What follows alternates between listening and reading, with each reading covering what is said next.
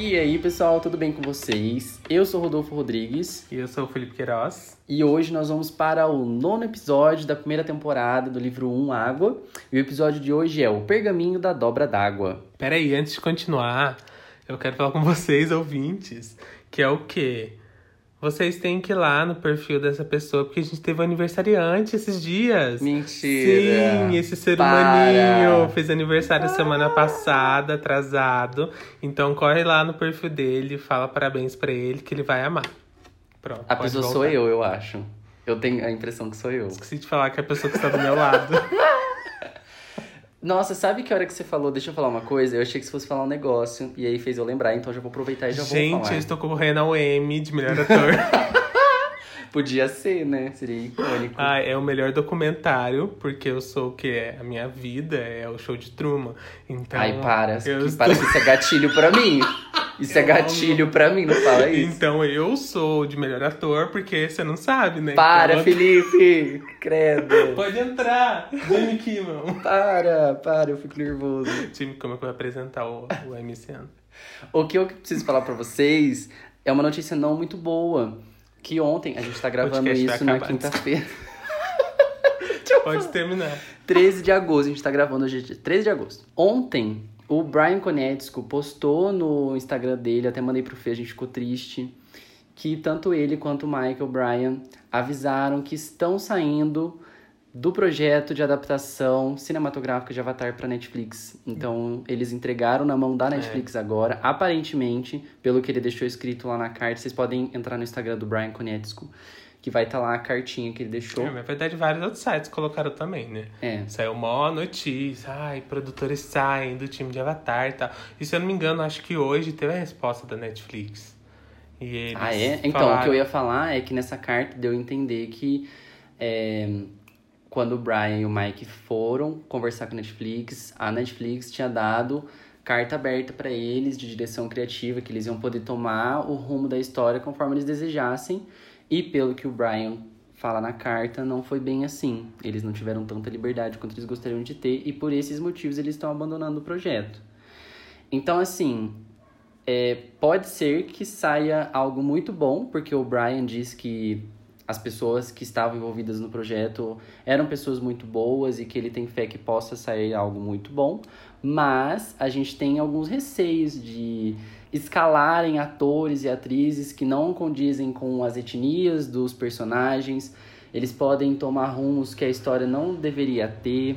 A gente tem um filme aí pra mostrar que quando o Mike e o Brian não estão envolvidos pode não dar muito certo, então a gente tá com um pouco de medo, mas vamos continuar otimista de que pelo menos a gente vai ter uma adaptação aí de série pra Avatar. Vai ser bom ou não? Não sabemos. Mas nos resta a fé. Pode falar, Fê. A resposta da Netflix foi basicamente isso. Eles falaram que tudo bem, eles não tiveram essas divergências criativas, mas que eles também confiam nesse pessoal que tá lá. Pouca pressão essa galerinha. É, mas assim, o que eu vejo, pra mim o que isso mostra é que a Netflix tá se tornando todas as outras empresas que tem aí no mundo de entretenimento, entendeu? Porque desde o começo eles tinham essa ideia de, ah, a gente liberal, a gente te dá, você faz o projeto que eles, que você quer. E isso teve várias produções aí que eles realmente fizeram o que queriam. Mas isso pra mim tá mostrando que agora eles estão realmente muito mais exigentes e a cada vez que eles estão ganhando muito mais atenção e muito mais assinante, eles estão falando não. Não, a gente quer a gente que a gente quer mesmo, tá? E se não for desse jeito, você vai embora. E isso é muito escroto. Porque a gente tinha esse local da Netflix, é, esse espaço de produtores e escritores ter essa liberdade, e isso pra mim tá mostrando que eles estão como qualquer outro. Os próprios Então é triste. da empresa mudam, né? Tipo, a, star- a Netflix era uma startup, né? Tinha uma pegada mais moderna, de, com um pensamento diferente empresarial, mas agora eles estão caindo nos moldes tradicionais das empresas. Isso é muito mesmo, né? triste. E eu acho que isso também é um pouco de desespero, porque eles estão vendo que agora tá crescendo muito mais streaming, tá todo mundo tendo. E agora tem Disney Plus, vai ter HBO Max aí. tá. E eles sabem que eles não têm conteúdo original tão, tão grande quanto esses outros que tem há anos, né? Então, eu acho que isso mostra que, tipo, olha, a gente quer um. E querendo ou não, Avatar é um. Vai chamar muita atenção, tem muito fã, etc. Então, talvez falar, ah, isso tem que ser do jeito que a gente quer. E ponto. Triste, mas assim, né? Não tem muito o que fazer, é só esperar e ver aí quando sair. Lembrando que nem escalaram atores ainda, né? Então, tipo, eles estavam bem no começo do projeto. Se duvidar, eles estavam escrevendo o primeiro episódio.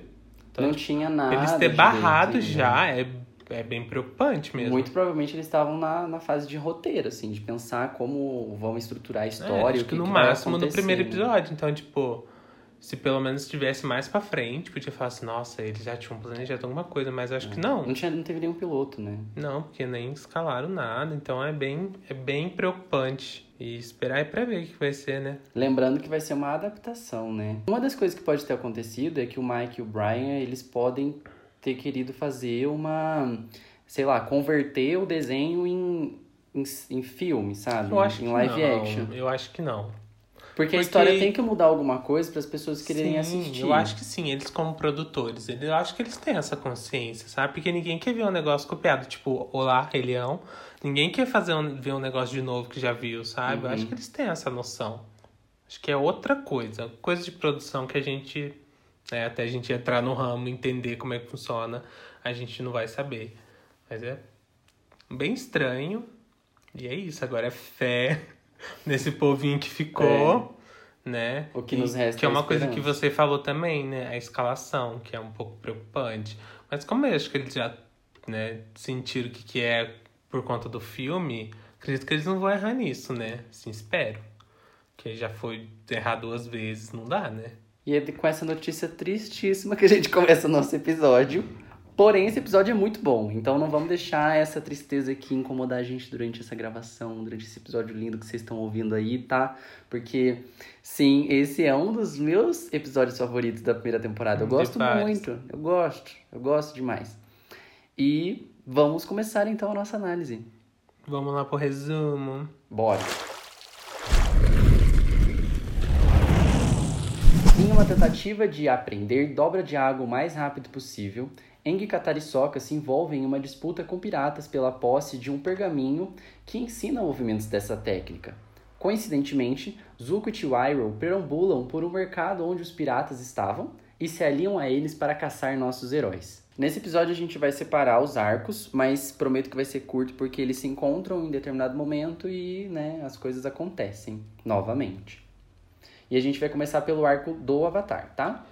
E a gente já começa com aquele famoso previously, só que desse jeito é, Inserido dentro inserido do na episódio, trama, né? né? Então, de uma maneira um pouco sutil, mas a gente tem esse anteriormente aí nos episódios. Anteriormente, nos episódios de Avatar, o próprio Eng faz essa introdução pra gente e já fala ali o que eles precisam fazer, né? Tipo, olha, a gente tem três meses. A gente precisa dominar três. A gente, né? O, eu preciso dominar os A gente ainda precisa dominar os quatro. É, eu, Eng, preciso dominar os três elementos. Então, gente, eu não sei nem dominar água direito. Vamos, vamos, tá acontecendo. A gente já tá na metade da série, Isso. da temporada. E nisso tem essa ideia genial de vamos treinar junto. Eu também estou treinando água, diz a Katara. Então vamos ali numa Vamos cachoeira rapidinho ali, ó. E vamos treinar. Então eles pousam nessa cachoeira belíssima e vão ali o quê? Treinar. treinar. Mas a gente tem o quê? Uma criança a bordo. Ela, que ela não pode ver uma cachoeira e já vai ali, ó. Gente, o Eng é é a criança de churrasco, sabe? Que chega no churrasco da família e já quer ir direto pra piscina. Sabe? É isso. É, é isso que eu vi naquela hora. O Eng é a, realmente ele é uma a criança. A gente não pode esquecer que realmente ele é uma criança, porque ele tem 12 anos. Tadinho. 112, mas ele tem 12 anos. Criança de 12 anos faz esse tipo de coisa. A gente tira os 100, 12 anos. E nisso é passado uma task para o Soca, que é o quê? Limpar o APA, porque, coitado, né? Já faz o máximo. Qualquer animal poderia fazer, que é carregar essas bandas de criança nas costas durante meses. Então alguém tem que limpar o coitado, né, tadinho? Exatamente. Aí o Sokka vai lá e, faz o mínimo, que é limpar os dedinhos do, do mapa, enquanto a Katara e o Eng vão treinar. E eles treinam três movimentos, que é o tanto que a Katara consegue ensinar o Eng, porque é um exibido. Enfim, eles treinam empurrar e puxar, escoar a água e fazer uma grande onda poderosa. Aí eu fico com ranço, já vou falar aqui que. Ai, dá nervo do Eng nesse episódio. Ai, dá nervinho. raiva. Sabe, eu me coloco na Katara, sabe? Tô ali, pratiquei anos pra chegar nisso. Aí vem um- uma criança branca Uma se criança. achando que pode, entendeu? Aí vai lá e faz melhor do que eu. Ah, dá licença, sabe? Sim, eu, nossa, eu super me identifico com a Tara, com a raiva que ela sente, porque o Eng faz tipo aquela galera que chega no serviço, aquela galera nova que chega já sabendo tudo, e aí ele quer te ensinar a fazer as É, coisas. só que ele não fala assim, vou te ensinar. Ele fala assim, ah, vem me ajudar alguma coisa. Aí você tá explicando e fala, ah, não, acho que é assim que faz. É. Será que você não tá fazendo errado Nossa, há anos? Que raiva. Ai, não dá pra Dá raiva, dá raiva do Eng, sim. Aí a Katara, logicamente, fica estressada, dá uma brigadinha ali com o Eng, e aí o, o Sokka dá uma olhada pra ela, uhum, acho que a senhora tá um pouco nervosa. E aí a Katara vê que o Eng tá tristíssimo ali, pede desculpa pra ele, mas daí já é tarde demais. O Eng fez aquela onda poderosíssima e jogou todas as comidas deles embora, eles estão sem comida nenhuma, então eles vão ter que ir atrás de comida agora, em um mercadinho, em algum rolê, algum lugar aí algum encontrar lugar. comida. E aí eles vão então pro mercado, uma vila próxima, sei lá o que lugar que é esse, né? E eles mencionam que o, o dinheiro do Rei Boom está acabando. Então, o Rei Boom ajudou eles financeiramente, tá custeando a viagem Ai, que deles. bom, o que né? eu achei super legal, porque realmente é uma forma de apoiar e não só, ai, olha, parabéns por ter passado nesses três testes, te vira agora. Ele deu dinheiro Sim. pro pessoal conseguir chegar, né? Seguir a jornada deles ali. Com isso, restam três moedas. E o Eng faz ali a compra que vai ser essencial pro resto dessa série. que é o quê? O apito De Bizeu. de bisão. Não necessariamente de bisão, né? É um apito de animal. Que é o formato de um bisão. Bisão. Um pouco assim, Sugestivo. né? Mas enfim, tem esse apito do bisão aí, que vai ser muito importante aí nesse episódio e também no futuro. E custou uma moeda. Pois é, a Katara ficou. Ela não ficou revoltada, mas ela é aquela mãe que viu que o filho fez merda e fala: Deixa o dinheiro comigo, tá? Para. Nesse mercadinho, eles passam em frente a um navio que tá atracado ali. E aí tem um, tipo um camelô ali na frente desse navio que tá convidando eles a entrarem. E é até engraçado porque ele menciona assim: é, nação da terra, nação da água, nação do fogo. Temos artigos, curiosidades, blá, blá, blá, um monte de coisa legal pra vocês virem aqui ver no nosso navio. Entra aí. E assim, uma coisa que deu pra perceber é que os piratas, eles são uma galera que consegue conviver ali com todas as, as nações. Com as três nações, no caso, porque não tem mais o nome de Duar, né? Eles vivem de boa com eles. E é, eu acho interessante a gente mencionar que os piratas são uma cultura marginalizada e que, não só na sociedade que a gente está assistindo, quanto na nossa própria, nas culturas marginalizadas, as pessoas estão mais abertas à desconstrução do que nas culturas mais tradicionais. Então é interessante notar que essas pessoas que a gente julgaria pessoas ruins ou de caráter questionável são as pessoas que aprenderam a viver em paz com as nações que estavam em guerra primeiro.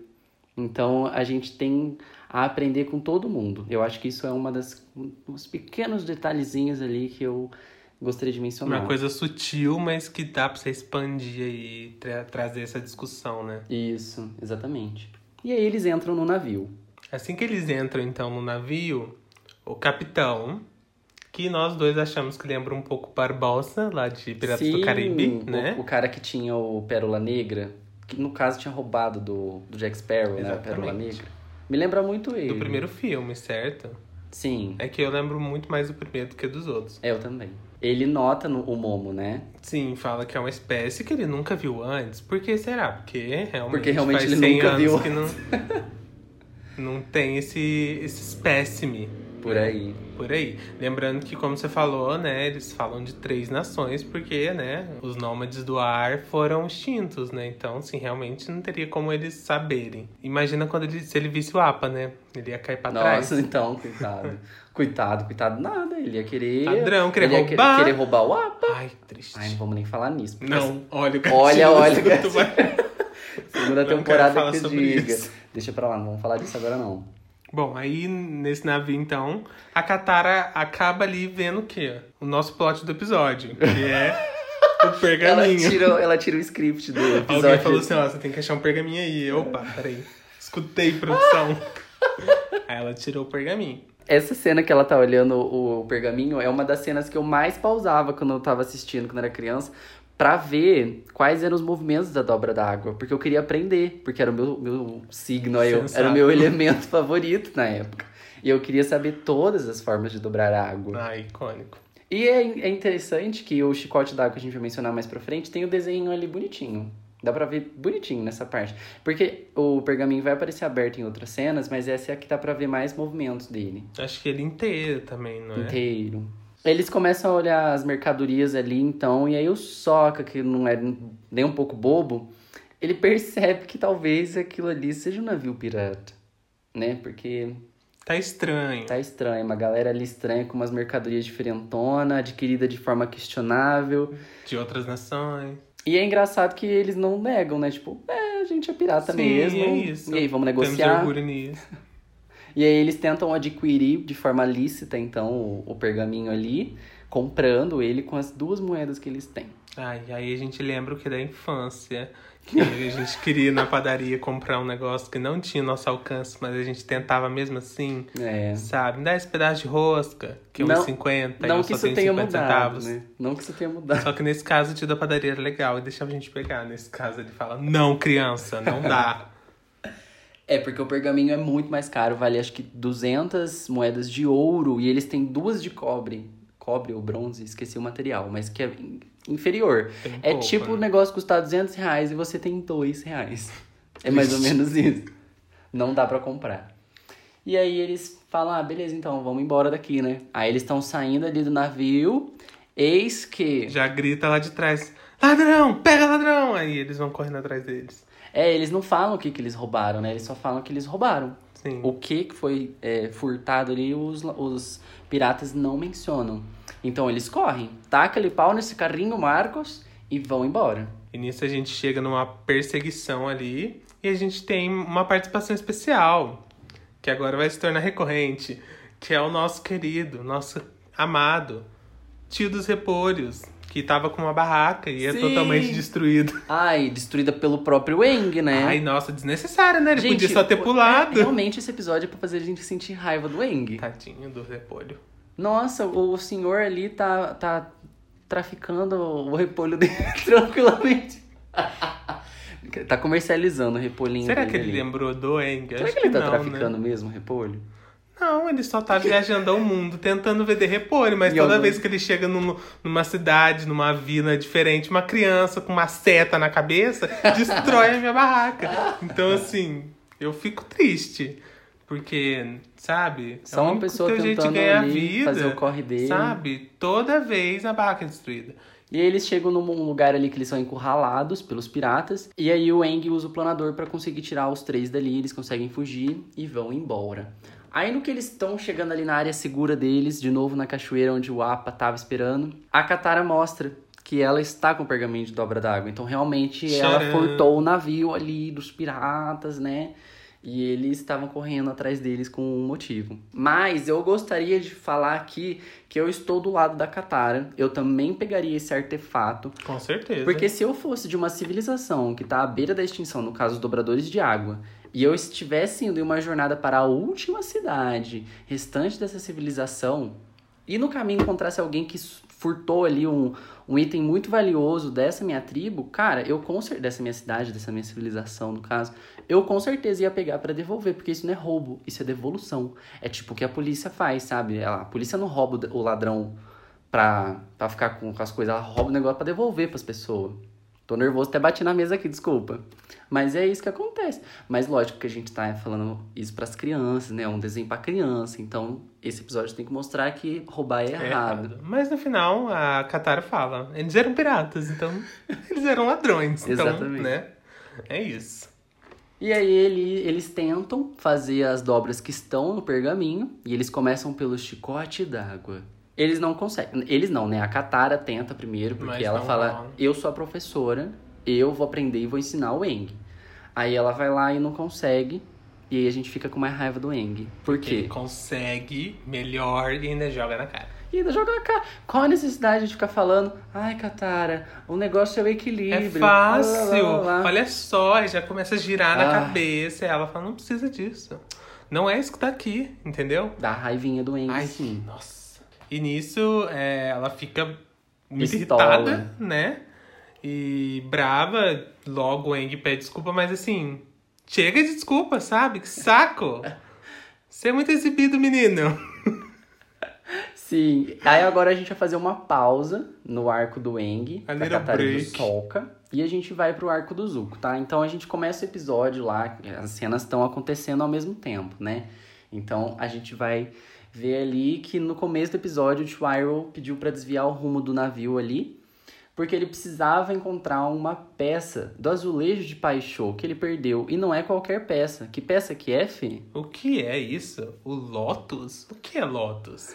O Lotus é essencial para a estratégia comum que eu emprego. Já Emprego diria o o quê, Iron. meu tio Iron? O que é isso que você está falando, meu senhor? Isso é um grande de um foreshadowing, pelo amor de Deus. Olha a frase que ele diz: O Lotus é essencial para a estratégia comum que eu emprego. Eu não entendi nada, mas agora que a gente já tem esse olhar futuro, né? É, nossa, eu achei muito legal eles terem colocado isso aqui no episódio completamente aleatório pra ver que o Tio Iroh tinha ali uma coisa, sabe? Tinha uma coisa e a gente vai falar mais pra frente sobre isso. E eles acabam parando, então, nesse mesmo local que eles estavam, né? O time Avatar. E eles chegam lá diretamente no navio, né? Eles não encontram né, o azulejo, mas eles encontram os piratas, né? Claramente. E aí o, o dos piratas tá comentando ali com o capitão que é, eles não conseguiram pegar o monge e a garota da tribo da água. O Zuko ouve isso e fala: Esse monge tinha uma seta na cabeça? E aí já corta pra eles É lá do lado quero. dos piratas, indo atrás dos três. Sim. E a gente agora volta Para o o arco do Eng, do né? Avatar, que já era noite, e a Katara decidiu ali treinar porque ela quer aprender isso tudo e jogar na cara do Aang que ela é melhor que ele. E ela é, mas ela não precisa provar isso.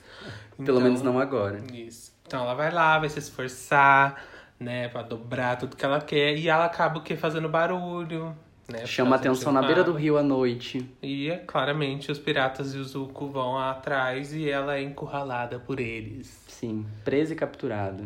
E nisso a gente já tem ali, quando ela é aprisionada, o Zuko tenta fazer uma, uma pequena barganha ali com ela com o colar da Katara. E isso é uma coisa que até eu já vamos, vamos juntar tudo que a gente comentou, que é muito interessante a gente pontuar agora, porque isso pode ser uma coisa jogada. Mas, ao mesmo tempo, é, teve até uma entrevista agora que teve nessa Comic Con virtual com os produtores de Avatar. E eles perguntaram por que, que eles acham que Avatar é um desenho tão assistido até hoje, porque todo mundo gosta, né? E principalmente que tá com a Netflix agora. E eles falam que para eles foram um dos primeiros desenhos, né, essas animações americanas, a ter uma continuidade. E a gente vê isso muito nesse episódio. Você vê, falou desse colar, falou do, do dinheiro que eles ganharam, Falou que tem que aprender os três dobra. também o, o negócio que o Tio fala, que é um foreshadowing Do mais pra frente, mas querendo ou não, né, vai ser utilizado. Então, tipo, isso não tinha antes. Isso é usado muito nos, nas animações japonesas, né? Então, no americano, realmente não tinha muito isso. Então, ele fala, dá muita ênfase a isso. Como o Avatar tinha, sim, o caso da semana, que é esse. Mas tá ali, a história tá rolando, tá acontecendo e tá fluindo. Então, é isso que é tão diferente de Avatar na época e que o pessoal gosta muito até hoje, né? Sim. Fora a criação de mundo, etc. Todo mundo sabe que é foda. Enfim, voltando. O Zuko usa então esse colarzinho aí que tinha sido pego por ele pra tentar fazer a Katara contar onde que o Eng tá. Só que ela não conta, porque ela prefere muito mais o Eng do que um colar, né? Aí, logicamente, que eles são obrigados a ir atrás do, do Eng do Sokka, que aí o, o Zuko até manda os, os próprios piratas. piratas irem atrás dele. O Zuko realmente é muito chatinho nesse episódio, né? Porque ele usa o. Ele tá com o pergaminho ali, ele ameaça os piratas que estão do lado dele. Né? Os piratas que estavam ajudando ele ali, ele ameaça os piratas a queimar o pergaminho caso ele não vão atrás lá do. Do Sokka e do Eng. Pra mim, típico do Zuko. Tira Aí os, 100. os piratas que são muito competentes no serviço deles vão lá, capturam o Eng e o Sokka, voltam e aí eles usam a Katara pra barganhar então. Eles pedem pra ele entregar o Eng em troca da Katara. Só que aí, meus queridos, o que eles não contavam era com a astúcia do Sokka. Porque o Sokka, que não é bobo nem nada, já falei isso ainda hoje. Espertíssimo. Ele fala: Ô seus piratas, vocês estão ligados? parça." Vocês estão ligados que aqui quem tá aqui do meu lado é o Avatar, né? E que ele vale muito mais que um papel aí que o, que o Sr. Zuko aí tá querendo dar pra vocês, né? Então os piratas ficam espertos. Hum, O que, que falam- você tá falando, menino? Conte-me mais. E eles reparam que, né, realmente compensa muito mais ficar com o menino do que com o papel lá. E aí, meus filhos, o caos, o caos, uma bagunça Realmente. ali, começa um- um- uma luta entre os, os soldados do Zuko e os piratas. E aí, no meio dessa luta aí, muitas coisas legais acontecem. É uma Ai, cena muito da hora. Engraçadíssima. É. Aliás, até o o próprio Momo, ele luta com o Ai. papagaio lagarto Ai. do pirata. E é muito legal ver que tá todo mundo ali. Ai, Tudo tá acontecendo. Sim. Eu não lembro se teve essa parte no jogo, mas pra mim poderia muito ter, porque eu acho que seria super divertido você ir lá com o Momo tentando fugir desse papagaio. Sim. papagaio barra lagarto. E eles não percebem, nem o Zuko, nem os piratas, que o, os três, nossos três heróis, fugiram, conseguiram escapar ali no meio desse rolê todo. E aí eles veem que o, o navio, o- todos os navios, né, estão atracados ali. E o, a Katara e o Aang usam a dobra da água pra conseguir desatracar o Sim. navio, que é muito legal, porque o navio é muito pesado, sabe? E eles conseguem usar só com a dobra Sim. dos dois, um navio inteiro. E aí eles montam no navio e vão embora dali. E depois, de novo, na hora que eles estão ali quase caindo na cachoeira, eles usam a dobra de novo pra tentar né, diminuir ali, pra eles não chegar lá. Então é legal que eles realmente mostrando que, mesmo que o pouco treinamento já tá sendo eficaz ali, porque eles estão juntos ali dobrando a água, né? Sim. E nisso, a gente vem, agora o nosso Deus Ex Machina, tem um, vamos se dizer, um... Uma construção melhor É um modo de acontecer ali, né? Porque nisso, na hora que eles vão ali cair, porque já aparece... da cachoeira, É, né? vem os piratas também nessa hora, né? Já estão atacando ele de novo, então aquela confusão, caem. Só que o Eng, que tinha comprado o apito do, do bisão, usa o apito. E aí quem aparece? O próprio Apa. Salvador de todos. Aí eu queria dizer aqui, queria saber o que vocês acham. Tava falando com o Fê antes da gente começar a gravar. Que eu acho que nesse episódio específico, o Apa aparecer por conta do, do apito foi uma coisa meio placebo, sabe? Deu- o apito teve um efeito placebo. Porque no episódio anterior, o episódio que veio antes desse, já teve o Apa indo salvar eles ali no meio da ilha pegando fogo, sem ter o apito. Então, assim, faz sentido o Apa ir atrás do Eng por ele ser o animal espiritual do, do Eng. Tanto no episódio anterior quanto nesse. Mas agora eles têm um apito e a gente vai ver em episódios mais pra frente que ele é usado por outras pessoas, que não somente o Eng. Então ele realmente funciona, mas aqui nesse caso meio que nem precisava, porque o, o Apa ia aparecer de qualquer jeito. Acredito eu. O que, que vocês acham? Eu quero saber. Eu acho que foi uma questão dos do pessoal lá do time ter visto o episódio anterior, depois de finalizado, e falou: Eu acho que isso aqui ficou um pouco forçado, porque querendo ou não, não é todo mundo que vai fazer essa conexão de APA, animal espiritual, Eng, e todo mundo vai falar: Nossa, todo episódio é isso, é um deus ex machina que aparece ali e tal.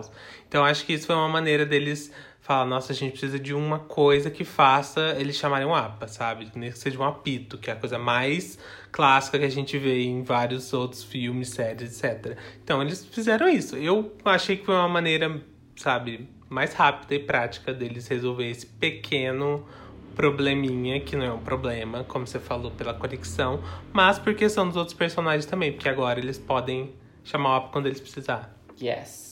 E o episódio se encerra então ali com o tio Iroh. Ai, gente, essa parte eu gosto muito porque também é outro foreshadowing. Porque ele diz pro Zuko que esse tempo todo o azulejo de Lotus estava na manga dele. E, gente, eu acho isso muito irônico. Porque KKK. é quase como se fosse uma carta na manga. Sabe quando você fala que tem uma carta na manga? É mais ou menos isso que essa cena quis mostrar, sabe? Que o tio Iroh tem ali o Lotus guardado na manga dele. Hum, que será isso? O que será o Lotus? A gente vai ver mais pra frente. Mas guardem essa informação aí. E assim se encerra o nosso episódio. Vamos para o bloco das curiosidades? Vamos. Esse é o primeiro episódio em que a gente vê o Eng fazendo a dobra da água sem estar no estado avatar. Fora isso, ele mostrando o treinamento, né? Porque eu acho que é a primeira vez que a gente vê realmente ele treinando, Qualquer coisa, né? né? Então é importante, né? Pra não chegar lá no episódio 20 ele já tá. A gente já viu até, é, a gente já viu até o Sokka treinando Exato. com as guerreiras de Kyoshi e não tinha visto o Aang treinando Sim. ainda, né? Tem uma pequena observação aí também, que durante aquela fuga dos piratas, é, um dos piratas grita: Esse Lemur espero que ele tenha sete vidas. E isso a gente viu aqui, trazendo todas as curiosidades desse primeiro episódio, dos produtores falar, falarem que o, Momo é inspirado em os maneirismos de gatos, então a gente acha que isso foi ali uma diquinha, Sim. né? Foi uma observação interessante. Quando a gente assiste a primeira vez, a gente não pega isso, mas agora que a gente sabe que teve uma inspiração felina ali no, no Momo, a gente pega essa, essa, esse rolê. Exatamente. Um dos piratas, que é o que aborda eles lá no mercado, quando eles estão passando na frente do navio, que tem traços bem específicos, assim, bem marcantes da, da fisionomia dele. Esse, esse rapazinho aí, ele é inspirado para parecer o Seo Hyun Oh. Eu não sei pronunciar o nome correto, mas lembra que a gente tinha mencionado que os episódios foram produzidos em uma produtora lá da Coreia? Sim. Então, esse cara era de lá e na terceira temporada ele se tornou o diretor de supervisão da, da produção. E ele era amigo do, do, do Mike e do Brian, então eles fizeram o cara fisicamente inspirado nesse amigo deles. E ele até comenta que quando eles iam pra Seoul, lá, que é a capital da, da Coreia, eles iam pra karaokês e tal, então eles deviam ser bem friends, assim. E eu achei legal eles fazerem essa Sim. homenagem pra ele ali. É, Como um e- pirata, como um criminoso, mas ainda assim um personagem Amigos, da né? série. Tem que zoar ali. E nesse, nesse ponto desse episódio, eles eram só os amigos, né? Então depois, lá na frente, na terceira temporada, ele ainda vai se tornar Sobe de cargo. cargo importante. Então, legal isso também, né? Bom, e a nossa última curiosidade é sobre o dublador do Zuko. O dublador do Zuko, que chama Dante Basco, ele interpretou um personagem num filme, Hook, A Volta do Capitão Gancho. Não sei vocês, mas eu lembro muito desse filme na sessão da tarde, né? Ele é de 91, mas ele passou muito é, na sessão da tarde no começo dos anos 2000. E quem fazia o Peter Pan era o Robin Williams. E é bem interessante ter essa conexão aí com o dublador do Zuko. O personagem que ele fazia nesse filme é o Rufo, que é um dos líderes lá do- dos Garotos Perdidos. Então é legal ter esse callback aí um filme que ele fez anteriormente. E agora referenciando piratas. É legal a gente ver que até talvez o próprio Zuko possa ter tido uma inspiração no ator, assim como o Zal teve no, na- No no cara que dubla ele. É. Talvez o Zuko também tenha, porque a gente vê o Zuko o tempo todo no navio, na primeira temporada. Ele tá sempre no navio dele, então pode, pode ter sido essa inspiração aí também. Sim, talvez quando ele foi lá mandar o sua, seu tape, né? Sua, seu teste de gravação, eles olharam lá no currículo e falaram: olha, esse menino ali fez o filme do, do Peter Pan, ele é Capitão Gancho. Vamos ver se ele é bom. Foi bom, casou com o personagem, É, acho que rolou. Achei rolou. legal. Mais uma vez, o cuidado dos produtores indo até na, dublagem, né? Sim. E encerramos aqui mais um episódio. Esperamos que vocês tenham gostado. Se vocês gostaram, não se esqueça de nos seguir nas redes sociais para comentar conosco. Eu sou no Instagram, arroba rodolfolongor. E você também pode me encontrar como eufemismo, eu.fe.mis.mo. E vocês podem me seguir no Instagram e no Twitter, Felipe AD Queiroz. Muito obrigado por ter nos ouvido até aqui. Até o próximo episódio. Tchau! Tchau, tchau.